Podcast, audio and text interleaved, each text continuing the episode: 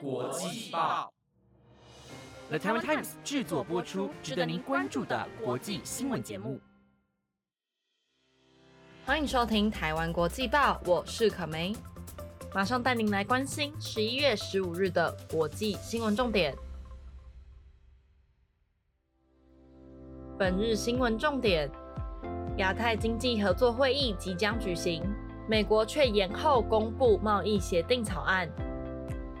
拜习会面即将登场，美议员呼吁在台政策上勿做任何让步。联合国成员担心俄罗斯、中国驻朝鲜规避国际制裁。北京公告八大项振兴民营企业意见，业者却表示落实这项就足够。中国学历内卷严重，护理师竟然也需要硕博学历。如果你对今天的新闻有兴趣的话，那就赶快跟我一起了解今天的国际大小事吧。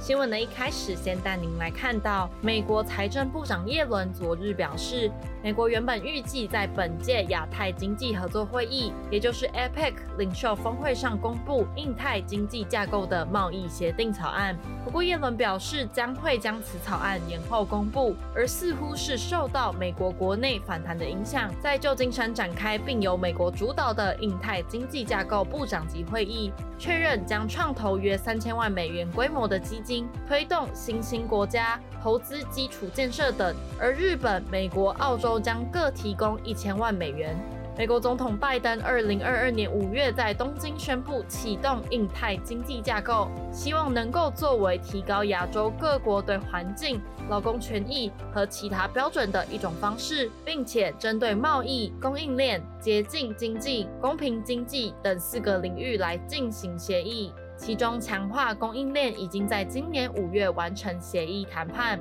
此次的部长级会议，各国因为在制定数位贸易规范以及保护劳工权益的项目存在分歧，导致贸易领域无法达成实质协议之外。接近经济、公平经济两个领域都已经取得共识，而在十三日未达成实质协议的贸易领域，将会另外由谈判代表持续协商。拜登以及岸田文雄等人预计出席十六日的领袖会议，根据部长级会议的协议内容发布领袖声明。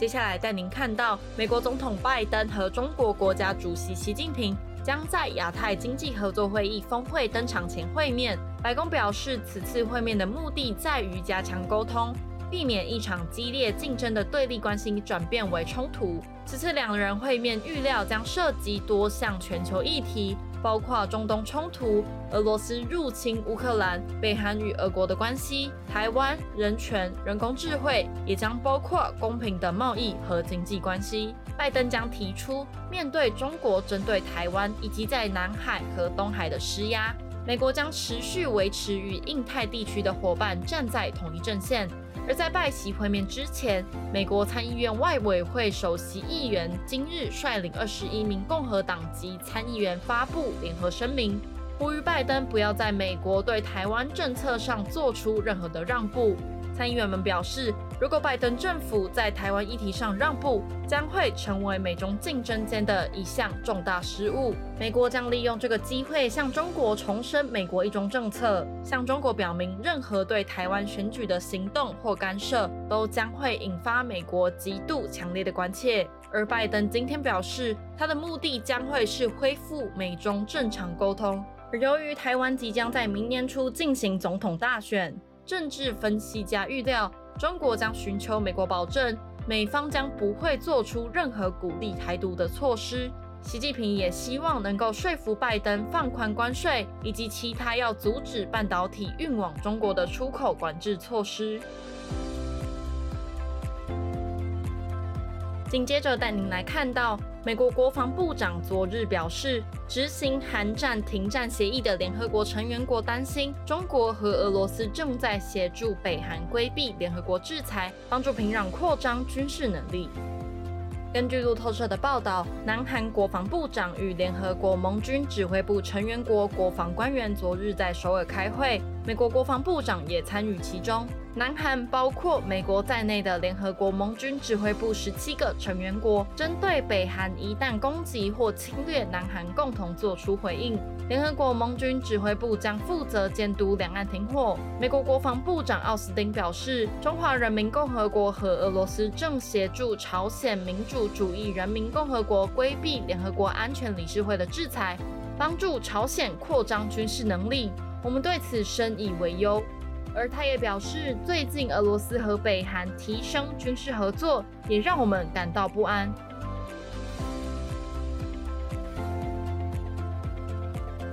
中国中央国务院在七月时发表促进民营经济壮大的意见，其中包括了持续优化民营发展环境，加大对民营经济政策支持力度。推动民营经济实现高质量发展等等的八大项意见。不过，在中国十三日举办的财新峰会上，就有中国民营业者坦白的表示，能够落实公平与法治这一条就够了。而这位提出的民营业者就是春华资本集团创始人兼董事长。他在峰会上回应会者的提问。表示，如果要提倡更好的环境，根本不需要到八大项的详细内容，其实落实公平与法治就好。按照中国宪法，给予民营经济和私人财产的保护能够落实，并且给民营企业公平的待遇，业者就能够更加安心。全国工商联前副主席也强调，只有营造良好的法治环境，对民营企业家的人身和财产给予确实的法律保障，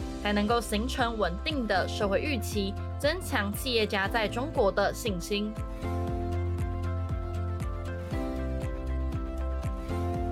新闻的最后，带您来看到。随着近几年社会竞争力不断的增加，选择大学毕业后再继续就读研究所的人数也不断的上升。而这个现象不仅发生在台湾，就有一篇中国报道指出，四川大学华西第二医院在近期公告招聘护理人员，而应征的资格竟然要硕博士学历。这个消息传开后，引发中国网友的热烈讨论，感叹连护士学历都要这么高吗？而网友会如此惊讶的原因是，一般来说护理人员的学历资格都是大专毕业。针对此事，医院回应表示，由于对护理的职务有不同的需求，有时候也会招聘大专以上的毕业生。而此次招聘的人员仅是针对护理硕博毕业的护士。从这个事件可以看到，中国学历内卷严重。内卷这个词的意思大概是指竞争力很激烈，而大家也不断的努力想要超越对方的意思。根据中国教育部发布，二零二三年报考研究生的数量相比二零一八年高出两百三十六万人，报考人数达到四百七十四万人。根据以上统计数字，可见中国社会竞争力是多么的激烈。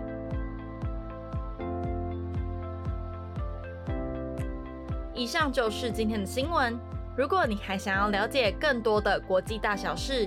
也别忘了持续收听《台湾国际报》。我是可梅，我们下次再见。